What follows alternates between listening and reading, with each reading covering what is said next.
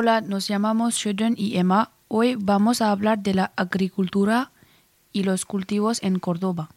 Emma, ¿puedes decirme cuándo comenzó la agricultura en Córdoba? Pues durante los siglos X y XI los árabes mejoraron la agricultura. En la península ibérica, los árabes introdujeron el cultivo de estas frutas y verduras. Las frutas como las naranjas, la sandía, el melón y el limón. Las verduras como la alcachofa, la berenjena, la zanahoria y la espinaca.